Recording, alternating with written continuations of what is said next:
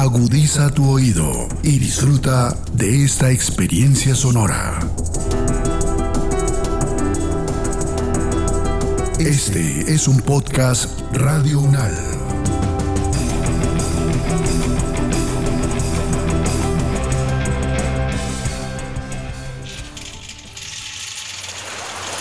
Echando lengua desde el territorio. Echando lengua desde el territorio. Echando lengua desde el territorio. Echando lengua desde el territorio.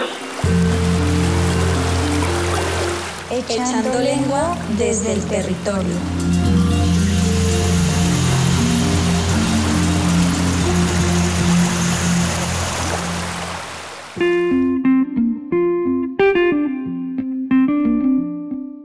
Hola a todos y todas, mi nombre es Daniel Cortés Bautista, soy locutor y productor audiovisual, egresado del Colegio Superior de Telecomunicaciones y actualmente estudiante de Derecho de la Universidad Nacional de Colombia aquí en la sede de Bogotá. Adicionalmente, tengo una condición visual, una discapacidad visual, en este caso es eh, la baja visión irreversible, producto de una retinopatía del prematuro. Es una discapacidad visual poco conocida, pero muy importante porque está cobrando relevancia en personas de mi edad.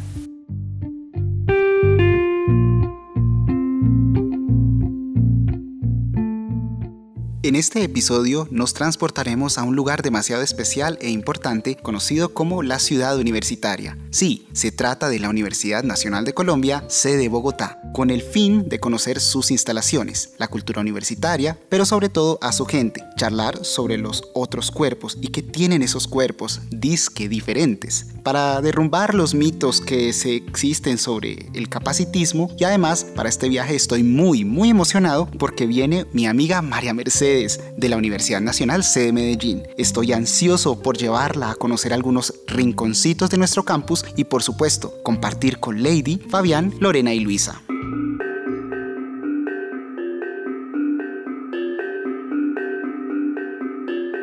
¿Están listas y listos? Ojo, no se les olvide traer lápiz y cuaderno porque este viaje tendrán mucho por aprender.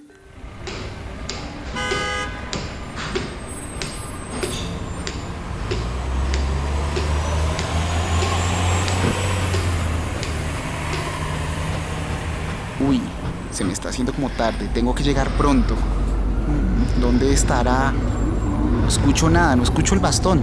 ¿Qué se hizo María Mercedes? Esperemos a ver un momentico. Uy, estoy a punto de llegar a la famosa estación universitaria. Parce, ¿viste? ¿Cómo hará para andar en Transmilenio sola sin novia? Yo que hoy me pego unas perdidas.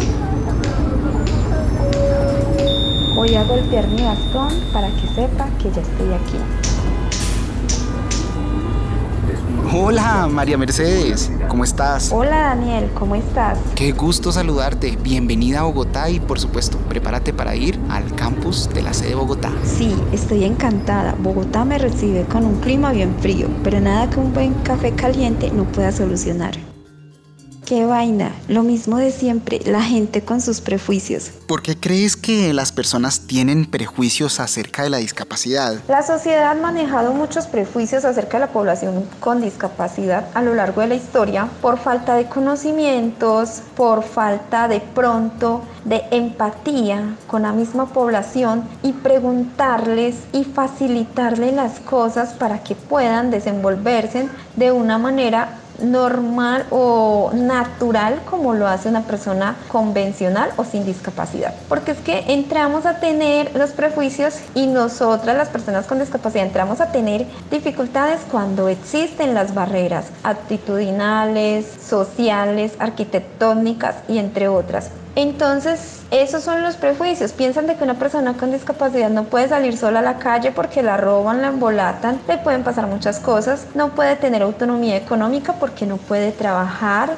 cosa que es falsa. No pueden ayudar en las labores de sus hogares porque pueden tener accidentes domésticos como cortarse, quemarse, entre otros, sabiendo de que igual la persona convencional o sin discapacidad también le puede suceder todo esto, ¿cierto? Entonces, aquí lo más importante es cómo ir eliminando esos prejuicios que maneja la sociedad. Hey, venga, cuando a una persona con discapacidad no sienta lástima, no le explique, pregúntele si le puede ayudar y cómo lo puede hacer. Pero deje esos prejuicios. Estamos avanzando hacia una diversidad, hacia una mejor condición de vida para todas, todos y todes. La discapacidad es una condición o característica del sujeto, nada más. Esta pregunta es bastante interesante porque los prejuicios sobre la discapacidad están muy dados justamente al hecho de la falta o de la suposición de la falta de independencia. Y es que vemos con mucha frecuencia que creen que las personas con discapacidad somos incapaces de podernos defender en muchos aspectos y en muchas realidades de nuestra cotidianidad. Y oh sorpresa que eso no es cierto. Eso es uno de los mitos más importantes. Además, esto acompañado de una gran infantilización supone sí o sí un problema real para todos y todas en el sentido de que nunca vamos a poder salir de lo mismo porque creen que nosotros no somos capaces. Y ahora bien, respecto a la otra pregunta que yo tengo acá, y es que es de la condición física o cognitiva, esto es más complejo todavía porque son personas que están destinadas sí o sí, por ejemplo, a un arraigo mucho más fuerte hacia sus familias. Y yo siempre he dicho que familia mala es tanto la que abandona como la que sobreprotege. Y muchas veces en pro de esa sobreprotección tenemos las esterilizaciones forzadas, tenemos, por ejemplo, realidades como eh, la imposibilidad de que esas personas ejerzan sus derechos sexuales y reproductivos de manera libre, sus derechos económicos, en cuanto a tener una independencia económica o de poder decidir con qué gastar su dinero producto de su trabajo, que además es una realidad muy difícil dentro de las personas con discapacidad, porque finalmente el trabajo en esta población no es que abunde. Respecto a lo siguiente, y es que estos mitos son muy curiosos. Los principales mitos es que la discapacidad se va a heredar cuando se trata de que se tiene una familia, por ejemplo. Y eso no es del todo cierto. Creo que hoy en día la ciencia ha avanzado lo suficiente como para predecir si eso es posible o no, pero ni siquiera bajo esa circunstancia se puede pensar que una discapacidad por el simple hecho de tenerse se va a pasar de una generación a otra o de un padre a su hijo porque eso no es verdad. Eso es quizá uno de los mitos más grandes. El hecho de que las personas ciegas o con baja visión o como dicen por ahí con diversidad sensorial no podamos manipular nuestro celular en el transporte público, en la universidad o en la calle por ejemplo, eh, nos hacen ver como extraños. Y hay otro mito bastante curioso que me ha parecido y eso me ha tocado desde lo personal es que creen que la discapacidad visual o la diversidad sensorial desde lo visual es únicamente total, que no existe la baja visión y la baja visión también es una discapacidad y está muy sentada en nuestra población. Hay muchas personas que tienen o que tenemos baja visión irreversible y realmente es una cuestión muy compleja porque nos hacen ya como ciegos o como falsos ciegos. Es una cuestión muy común ver personas con baja visión corriendo, manipulando su teléfono, etcétera, pero oh sorpresa, que la gente nos mire y dice, pero ¿cómo si tiene bastón puede correr puede mirar el teléfono. Sencillo, es que hay un remanente visual que utilizamos para nuestro beneficio y para nuestra productividad. Pero mm, vámonos por un tinto a la Plaza Che y echamos lengua un ratico porque hay que derrumbar todos estos mitos de cualquier manera. Me parece perfecto.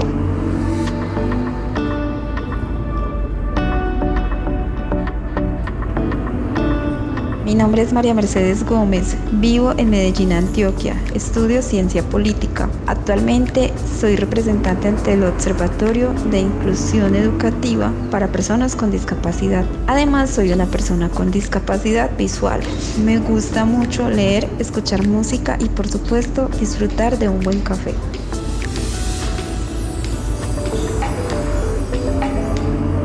María Mercedes, en este momento estamos caminando por el puente peatonal de la 26 que tiene una altura aproximada de 5 metros y está muy cerca de una de las entradas peatonales de la universidad, la famosa entrada de la 26.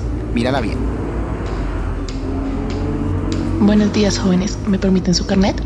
Buenos días, claro. Adelante, sigan. Después de pasar la seguridad de la entrada, caminar durante tres minutos, por fin hemos llegado a la tan famosa Plaza Che para buscar una chacita y comprar un delicioso café. Buenos días. Y entonces, compas, ¿qué van a tomar? ¿Tintico o qué? Disculpe, ¿me da dos cafés es tan amable? Muchas gracias.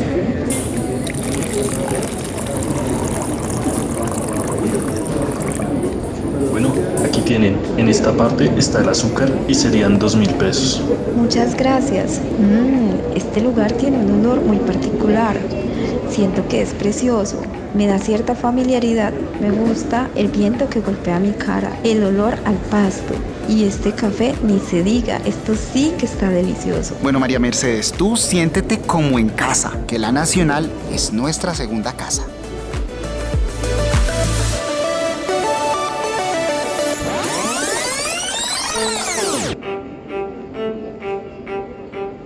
Curioso número 1.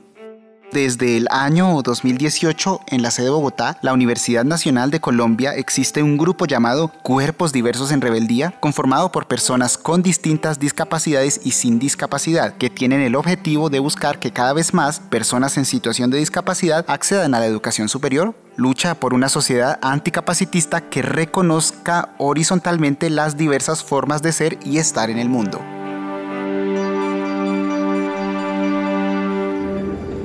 Uy María, ¿sabes qué acabo de acordarme?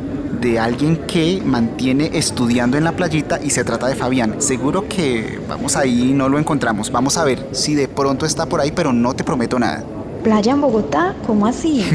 no, imagínate que tenemos un espacio grande con pasto y árboles cerca de esta plaza, en donde nos sentamos y nos acostamos a echar chisme un ratico, leer, estudiar, jugar, descansar, en fin, muchas cosas, porque la Universidad Nacional es nuestra segunda casa y tenemos varios espacios al aire libre donde sentirnos a gusto. ¡Qué maravilla eso! Vamos de una.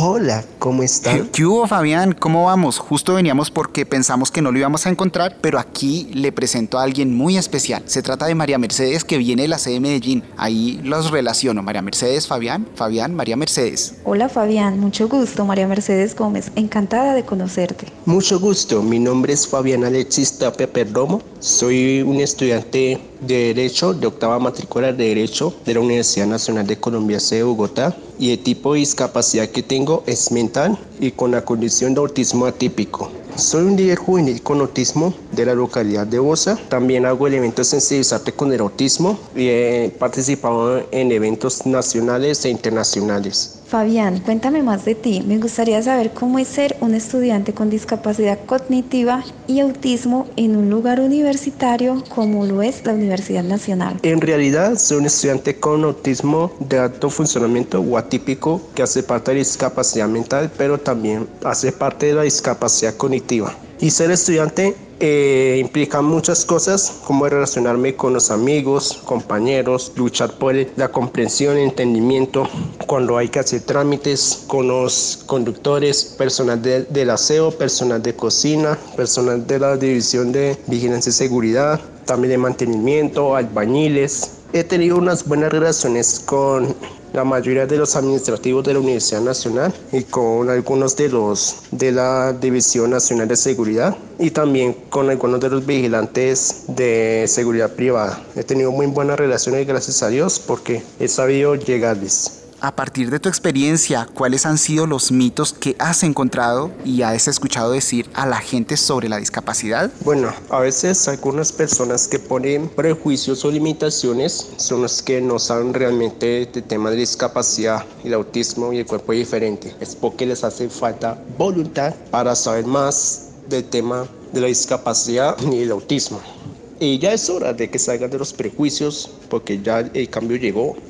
Las personas que aún eh, mantienen sus imaginarios me da mucha pena, pero ya es hora de que se pongan las filas a consultar por internet y no dediquen tanto tiempo a las novelas. Uy, yo no sé, pero ya está haciendo como hambre, ya viene siendo hora del almuerzo. ¿Les parece si vamos a almorzar ahí en el comedor central? Si quieren les invito dos grandes amigas también. Pero por supuesto. Espérenme un momentico, las llamo, les escribo y les pregunto si están por ahí. Ven a ver si contestan ese celular.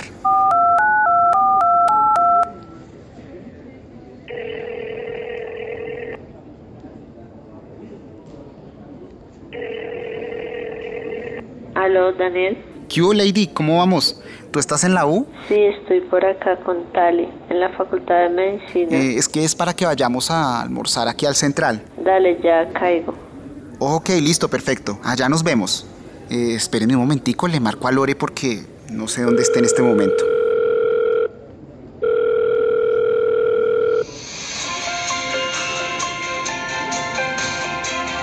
Hola Daniel. Hola Lore, ¿cómo vas, Diva? Bien, bien, ¿y tú cómo estás? Eh, estoy por aquí en la Perola, como justo al lado donde están los chicos que están tocando guitarra. Bueno, Lore, ven, te digo una cosa, estamos aquí en la playita. Eh, ahora nos vamos a atravesar aquí a la Plaza Che y tenemos que subir eh, unos escalones y pasar por la división de registro y matrícula hasta llegar a una pequeña eh, placita. Si quieres nos caes ahí. Dale, dale, ya nos vemos. Eh, ahora, ven María Mercedes, mira, este es el lugar donde también nos reunimos a parchar, a comer y a veces hay actividades. Y algunos pocos metros de por aquí tenemos la entrada principal del comedor central. Eh, hay que tener cuidado porque hay que bajar unas escaleras, ¿no? Uy, ahí está Lady y su perrita tal. Y más adelantico se encuentra Lore. Hola, casi que no los encuentro. ¿Qué tal? Muy fácil, muy difícil llegar. Casi que no la logramos, Lore. Hola chicas, ¿cómo va todo? Hola Lore, hola Lady, les presento a una amiga, ella es María Mercedes. María Mercedes, Lore y Lady, Lady, aquí les presento a María Mercedes. Mucho gusto, María Mercedes. Mientras hacemos la fila, Lore y Lady, eh, cuéntenos quiénes son y a qué se dedican. Claro que sí, por supuesto. Mi nombre es Lorena Pechené, tengo 27 años, vivo en la ciudad de Bogotá, bueno, realmente vivo en Soacha. Soy una mujer con discapacidad visual, una mujer ciega. Nací en Bogotá y viví muchos años en el departamento del Cauca, más o menos 8, 7, algo así. De profesión soy psicóloga, me gusta mucho el trabajo con las comunidades, así que me enfoqué en la psicología social y actualmente trabajo en el Museo Nacional de Colombia ya hace varios años. Allí hago parte del equipo de mediación, que somos a quienes usualmente nos dicen los guías de los museos. He aprendido un montón y tal vez lo que me llena más profesionalmente hablando es trabajar con la gente. Creo profundamente en que la educación es supremamente transformadora y que quienes hacemos parte de estos procesos educativos o formativos, mejor si se quiere, tenemos una responsabilidad muy importante, ¿no? Como de generar esas transformaciones. Sentémonos en esta mesa que es grande y yo creo que está disponible, ¿será que sí? Venga, miramos. Sí, no hay nadie. Compas, ¿me prestan esa silla? Gracias. Qué gusto conocerlas, Lorena y Lady, y compartir de esta comida que mmm, sí que está deliciosa. Y María, ¿cómo te ha recibido Bogotá? ¿Cómo te ha recibido la U? Te cuento que me ha encantado. Es una ciudad muy bella. La U es un espacio muy lindo. Estoy feliz de estar acá. Pero lo más chistoso es en el Transmi. Unas personas estaban sorprendidas porque creen que una persona ciega como nosotros no puede movilizarse solo y sin ayuda de alguien. Si supieran que es de lo más sencillo si tenemos rehabilitación y si estamos bien adiestrados con los temas de accesibilidad y de movilidad. Pero también creo que tiene mucho que ver, o tal vez tenga todo que ver, con que al final hay unos cuerpos normalizados, entre muchas comillas, y justamente esta categorización es la que hace que haya cuerpos que caben y otros que no dentro de las narrativas sociales, ¿no? O por lo menos dentro de, de los tejidos que se van construyendo. Creo que tal vez los imaginarios más grandes a partir del cuerpo es un poco esto que tiene que ver con cómo habitas el territorio, cómo te desplazas por el territorio, cómo socialmente interactúas con el contexto y con tu cuerpo. Y entonces esto permite también que um, haya cuerpos que por supuesto son súper infantilizados. No importa cómo te veas, no importa cómo te sientes, cómo te levantes, no importa cómo te vistas. Siempre, si hablamos de las personas con discapacidades, por ejemplo, y sobre todo estas discapacidades visibles, pues al final siempre va a haber algo que pesa más y es justamente esa discapacidad, ¿no? Entonces, por dar un ejemplo, yo soy súper fanática de los tacones, me fascinan los tacones. Y para la gente es súper admirable que una mujer ciega use tacones, pero no por ser una mujer, sino por ser una mujer ciega. No importa que una mujer que no sea ciega use unos 20 centímetros, ni siquiera sé si existen de esa medida, pero no importa. Si hablamos, por ejemplo, de una mujer ciega que usa algunos de 5 centímetros, pues entonces ya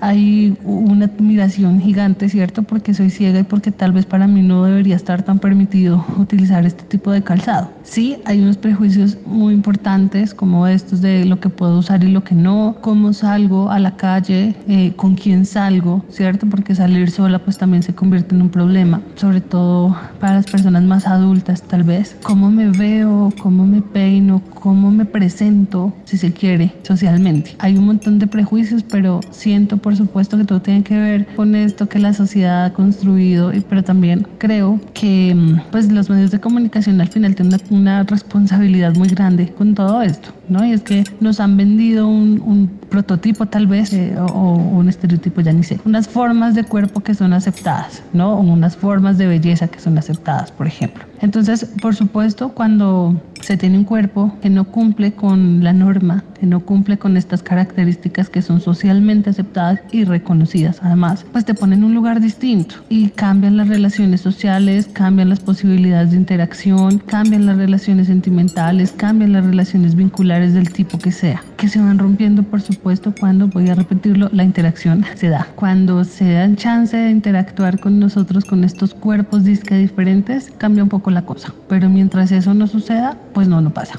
¿Por qué crees que es importante que en nuestra sociedad se comprenda la diversidad funcional? Bueno, yo arrancaré diciendo que yo no me reconozco con esto de la diversidad funcional, porque creo que finalmente todos funcionamos de formas distintas. Creo que mi condición de discapacidad, que es como yo me reconozco como una persona con discapacidad, nada tiene que ver con mi funcionalidad. Creo que si hablamos, por ejemplo, de prácticas cotidianas como el cocinar, el arreglarnos, el mm, tender una cama, eh, el simple hecho de cómo nos sentamos, ¿cierto? Y en dónde, ya nos hace distintos, sin importar la condición que tengamos. Entonces, pues a mí personalmente no me gusta hablar de diversidad funcional justamente porque creo que todos, sin importar la condición, sin importar el nivel socioeconómico, sin importar la posición académica, pues nos comportamos y funcionamos de diferentes maneras. Creo por el contrario que lo que tenemos que empezar a hacer es a,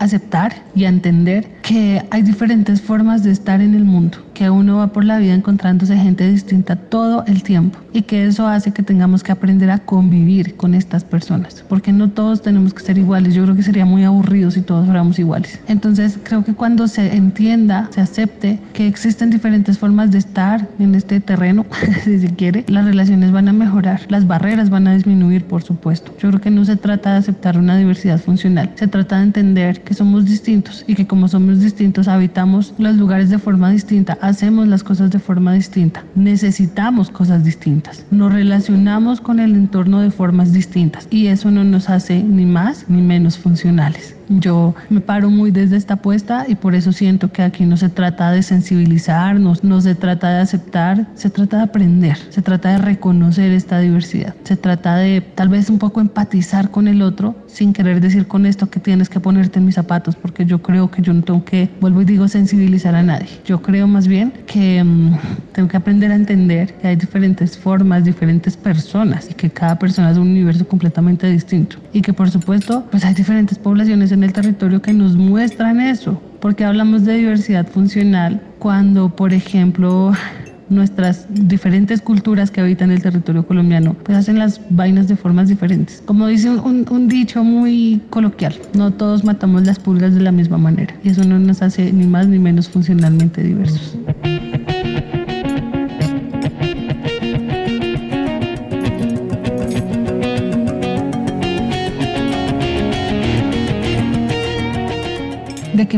Las corporalidades pueden generar resistencias. Yo creo que una resistencia muy fuerte que se ve ahora es justamente esto de ir en contra del capacitismo. Básicamente el capacitismo lo que te dice es que tienes que comportarte y ser como lo que dicta la norma o coloquialmente como lo que dice la mayoría una forma de resistir es justamente pues no ser como la mayoría, porque es que al final yo soy distinta. Yo puedo vestirme como quiera, salir como quiera, usar lo que yo quiera y eso nada va a tener que ver con mi condición. Pues al final me ponga lo que me ponga o me quite lo que me quite, pues no voy a ver, ni ahora, ni mañana, ni pasado, ni nunca. Tal vez una de las resistencias para mí más fuertes es, es esa, no querer parecerme a los otros. Por supuesto, si hablamos en mi caso como mujer, pues a mí me gustan las cosas que les gustan a las otras mujeres. Me gustan las faldas, me gustan los vestidos, me gustan los tacones, me gustan los jeans ajustados, me gusta la ropa ajustada, pero por ejemplo no me gustan las sudaderas, no me gusta la ropa suelta y pues no importa que vea o no vea, es que es lo que a mí me gusta. Entonces en ese sentido creo que... Mm, pues que las resistencias se hacen desde ahí, desde pararme desde donde yo quiero, desde cómo quiero que la sociedad me vea, cómo quiero presentarme ante la gente y sin importarme si les gusta o no, pues al final son mis decisiones. Otras resistencias desde la corporalidad, yo creo que justamente, y siguiendo con lo que venía diciendo, pues al final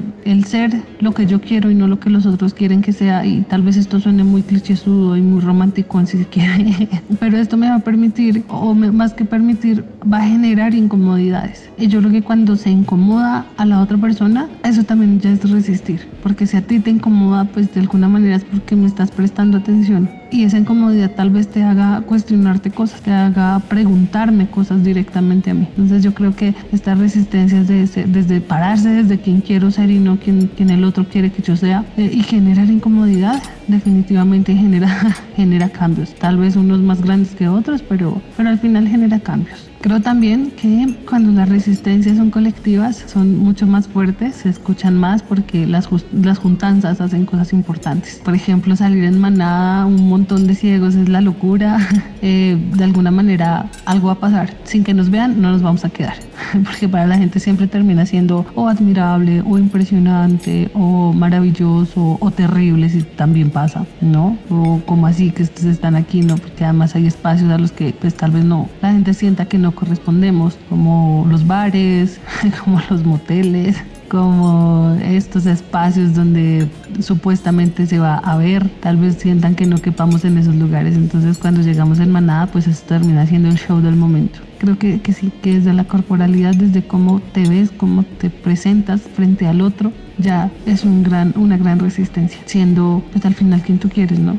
Qué cosas he logrado que la gente creía que yo no iba a lograr. Debo decir que mi familia ha sido una fiel creyente de lo que yo puedo hacer. mi familia me apoya en todo lo que yo quiera y siempre me ha apoyado en todo lo que yo he querido. Esto hace también que, mm, pues, que yo viva a mi manera y que tenga la fuerza y el carácter suficiente para decir, pues si no estás de acuerdo con esto que voy a hacer, realmente no me importa, porque yo sé que sí puedo y si lo decidí es porque puedo y si no puedo, pues no es tu problema, es mi problema, ¿no? Porque también la otra gente intenta cosas y no puede hacerlas. O sea, esto no se trata de tener o no una discapacidad.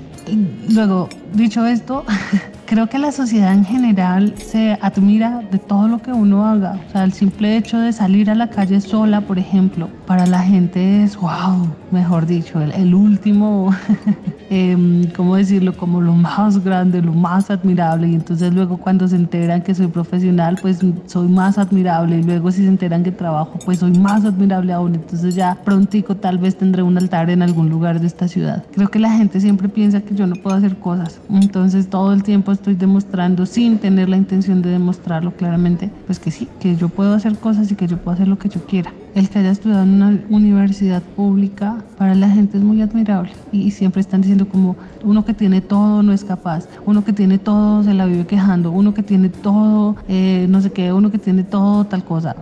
Pues yo digo como, ok, ¿y, a mí qué me hace falta?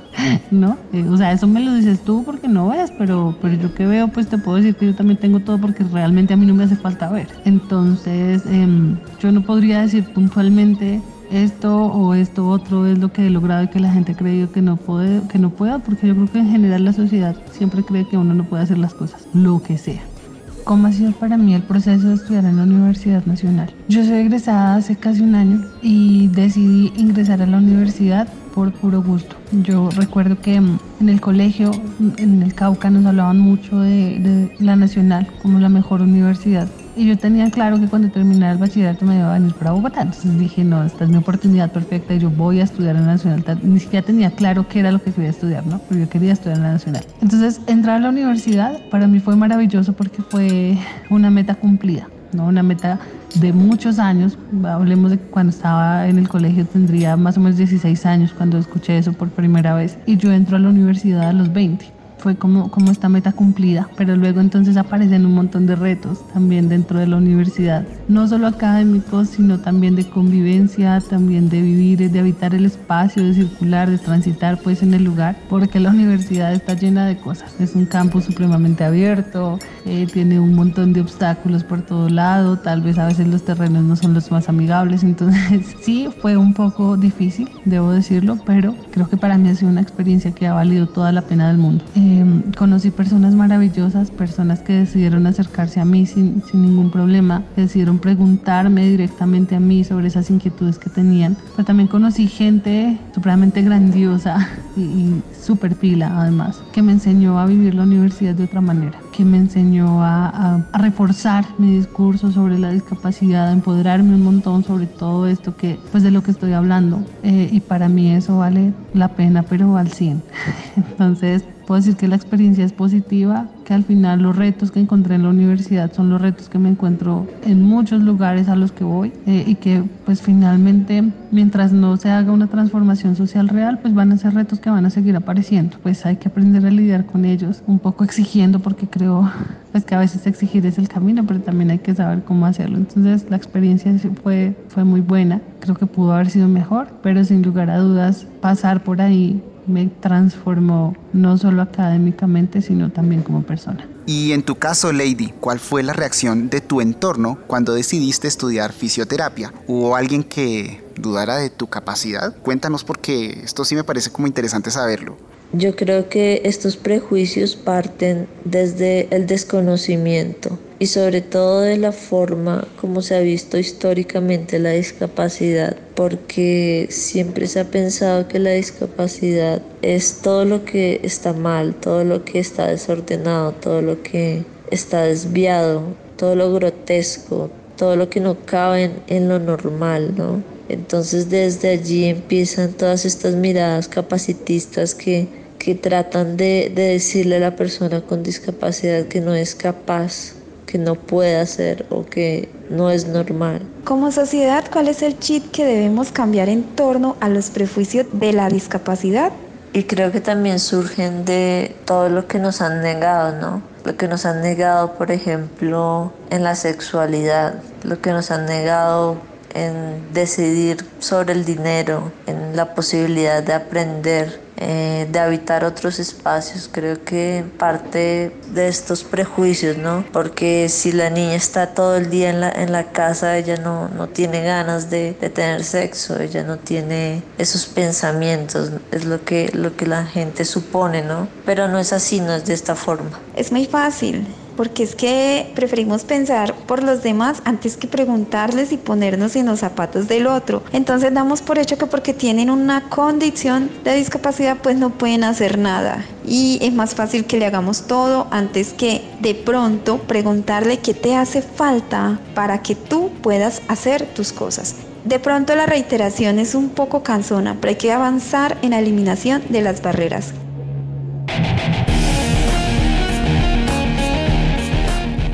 Bueno, pues ha sido demasiado interesante tener eh, estos diálogos frente a las distintas realidades de nosotros, las personas en condición de discapacidad. Y se pondrá aún más interesante porque les cuento que tendremos la última invitada. Y en este viaje por la Nacho, mm, las cosas se ponen interesantes porque se trata de Luisa, quien esta tarde va a estar en el Jardín del Freud y parece que tiene un campeonato de ajedrez con unos amigos. Vamos a conocerla.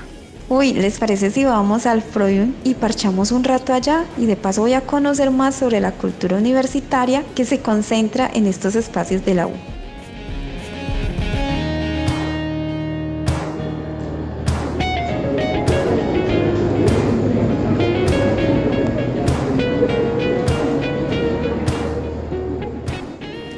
estamos en el famoso Freud, María Mercedes míralo bien, que está en medio del edificio de Ciencias Humanas y el departamento de, de Sociología. ¿Sí ves? Se me trabó la lengua y todo. Aquí al lado tenemos la torre de enfermería y también la plazoleta de Derecho. Eh, la plazoleta Novoa la llamamos. Este es un espacio donde se reúnen todos los estudiantes los jueves en la tarde, estudiantes de todas las facultades.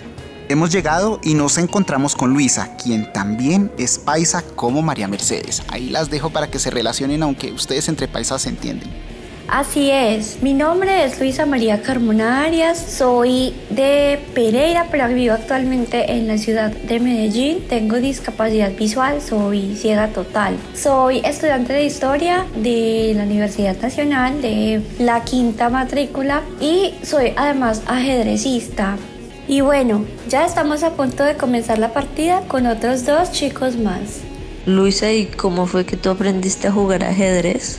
Yo aprendí a jugar ajedrez primero por internet. Utilizaba una plataforma que se llamaba la sala de juegos, que además del ajedrez tiene otros juegos para, valga la redundancia, que la gente se entretenga. Después, cuando me empecé a interesar como tal en el deporte, conociendo que mi pareja de ese momento jugaba e iba y competía en torneos, me presentaron otra plataforma que se llama Free Chess y para la que uno jugaba con un programa en computador en Windows que se llama Winboard. Ahí empecé a jugar, empecé a, a conocer el tablero, a imaginármelo pues con sus ocho filas y sus ocho columnas y ya después al ver que sí me llamaba la atención acudí a la organización de personas ciegas en Pereira que hay que se llama Corpovisión. Allí me mostraron ya un tablero físico y empecé a entrenar con la persona que hoy en día pues es el encargado como de corregirme las partidas, lo que sería pues el entrenador, que es el gran maestro Sergio Barrientos. Él ya empezó a explicarme cómo eran los movimientos del tablero, cuáles eran los los cuadros blancos, los cuadros negros, las piezas blancas y las negras. Y así cada ocho días asistía los viernes de 10 a 12 a entrenar ajedrez, aprender movimientos y pues él me recomendó como con mucha urgencia comprarme un tablero porque si no tenía tablero era complicado que pudiera adaptarme a los movimientos y que tuviera habilidad en el juego. Entonces eh, busqué la forma de conseguir el recurso, comprar el tablero y ya empecé a practicar entonces desde la casa con la misma plataforma por internet, pero ya con el tablero físico también además haciendo los movimientos. Mi experiencia jugando ajedrez como persona ciega ha sido muy interesante porque esto suscita mucha curiosidad en la gente. No tanto el hecho de que a mí me preguntan constantemente ¿y cómo es que haces para mover las piezas y para identificarlas? Pero eso es un juego muy visual, muy teso, pues como eres muy inteligente, me suelen decir. Y yo les digo que no es algo de inteligencia, sino más bien como de estrategia, de, de práctica, de paciencia sobre todo. Entonces ha sido una experiencia muy gratificante porque uno ahí socializa y como tal la experiencia en el juego, en las partidas es muy rico. Uno estar ahí sabiendo que está compitiendo, que está en medio de algo que le gusta más porque para mí el ajedrez es como la vida. Todas las decisiones que uno toma en el ajedrez, sean buenas o malas, a veces representan lo que uno es en la vida. Entonces yo no encuentro límites para hacer las cosas y cuando a mí algo me interesa, cuando yo quiero lograr algo, me lo propongo y me da igual que me digan que no puedo, porque yo igual voy a seguir ahí hasta que logre lo que quiero. Entonces, como tal, nunca me he sentado a analizar, ay, bueno, a ver, es que soy ciega, pero estoy jugando esto. No, simplemente me siento, juego, disfruto y nada más. Obviamente hay momentos en los que la gente como que se queda mirándolo a uno, eh, uno siente como, por ejemplo, en estos juegos donde sí pueden entrar espectadores, sobre todo en torneos abiertos, eh, ellos suelen acercarse, mirarlo a uno y seguramente se harán muchas preguntas que no le hacen a uno en el momento del juego. Yo creo que mi vida se ha cambiado porque uno viaja mucho, conoce otras ciudades, otras culturas, interactúa con mucho tipo de personas. Entonces eso ya hace que la experiencia sea muy diferente y que a la vez en la vida uno se produzca un cambio porque trata personas que a lo mejor había escuchado pero que nunca había tenido la oportunidad de compartir con ellas o porque viaja a ciudades que uno jamás se imaginó que fuera a visitar. Entonces todo eso eh, se vuelve muy interesante para uno como ajedrecista. La verdad, la admiración que pueda sentir hacia mí en cuanto al tema del ajedrez viene más de la gente externa que me pregunta yo qué hago y cuando les cuento que soy ajedrecista me empiezan a hacer miles de preguntas más que de mis mismos colegas, no tanto eh, ciegos como personas videntes, porque cuando uno juega en torneos como Feria de Flores, que son abiertos a todo tipo de público, allí uno se sienta con la gente y yo creo que es uno de los pocos campos en los que uno puede decir esto estoy igual a igual con el que está al frente mío, porque no me está mirando como la persona ciega que está jugando, sino como a su contendor. Y eso es muy importante porque así el juego puede ser mucho más sano para todos. Yo diría a las personas que tienen prejuicios sobre los cuerpos que diferentes, hay que decirles una cosa, ya es hora de que dejen tanto prejuicio, o si no, no salgan a sus casas. Y ya es hora de que colaboren, sabiendo más del autismo y discapacidad y que vayan más allá y que dejen de dedicarle tanto a las novelas o al fútbol o a muchas otras cosas. Que dediquen toda o mayormente parte de su vida, de sus vidas, a la discapacidad y al autismo. que dediquen harto tiempo, mucho, como en mi caso, como cuando mis papás dedicaron mucho tiempo a mí para mi superación, también para que yo saliera adelante. Mis papás dedicaron mucho tiempo para sacarme adelante en las terapias y también los terapeutas y yo dedicamos mucho tiempo para que yo saliera adelante. También debería ser la gente, la gente debería, la gente de común debería también dedicarle más tiempo a saber más del autismo y discapacidad todos los días, hoy tres o cuatro horas diarias o más, para que dejen tanto prejuicio y cuando salga a la calle diga, uy, tengo que preguntar si tengo, si la persona tiene autismo y discapacidad o no. Yo creo que los límites están en la mente. El mensaje que yo tengo para dejar hoy es que uno debe hacer todo lo que le nace, todo lo que quiere, todo lo que se le ocurra, siempre y cuando ello no intente contra su vida y contra su integridad. De resto, no hay límites. No se trata solo de soñar, se trata de buscar la forma de llevar esos sueños a la realidad. Bueno chicos, como siempre un placer compartir con ustedes. Ustedes saben que esto me parece maravilloso, pero como dicen por ahí, el camino es largo y culebrero. Yo sí que tengo un camino largo porque eso de llegar a Soya mm, no, no, es tan chévere, no es tan fácil más bien. Creo que voy a salir por aquí por la 30 que me queda más fácil ahí coger el G44 que va hasta, pues hasta San Mateo, me deja ahí en Terreros y eh, me rinde más. Entonces pues nada, cuídense mucho y encantada como siempre. Chao, chao.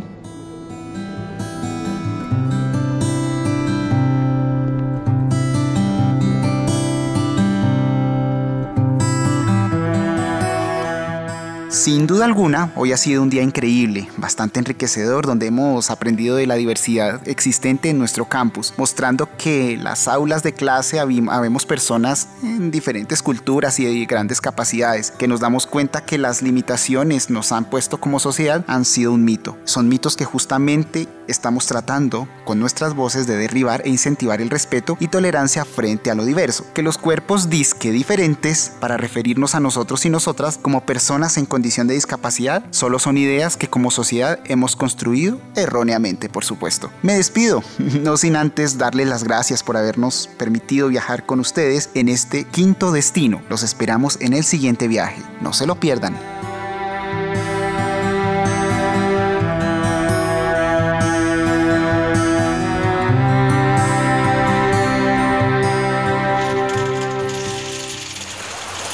Echando lengua desde el territorio. Echando lengua desde el territorio. Echando lengua desde el territorio. Echando lengua desde el territorio. Echando lengua desde el territorio.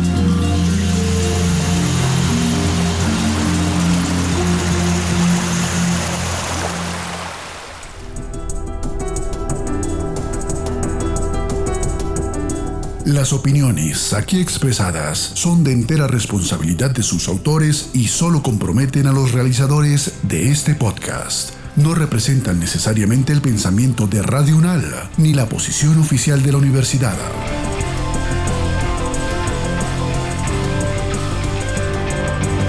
Este y otros podcasts en nuestro sitio web podcastradio.unal.edu.co. Síguenos en nuestras redes sociales. Nos encuentras como Podcast Radio UNAL, Universidad Nacional de Colombia, Proyecto Cultural, Científico y Colectivo de Nación.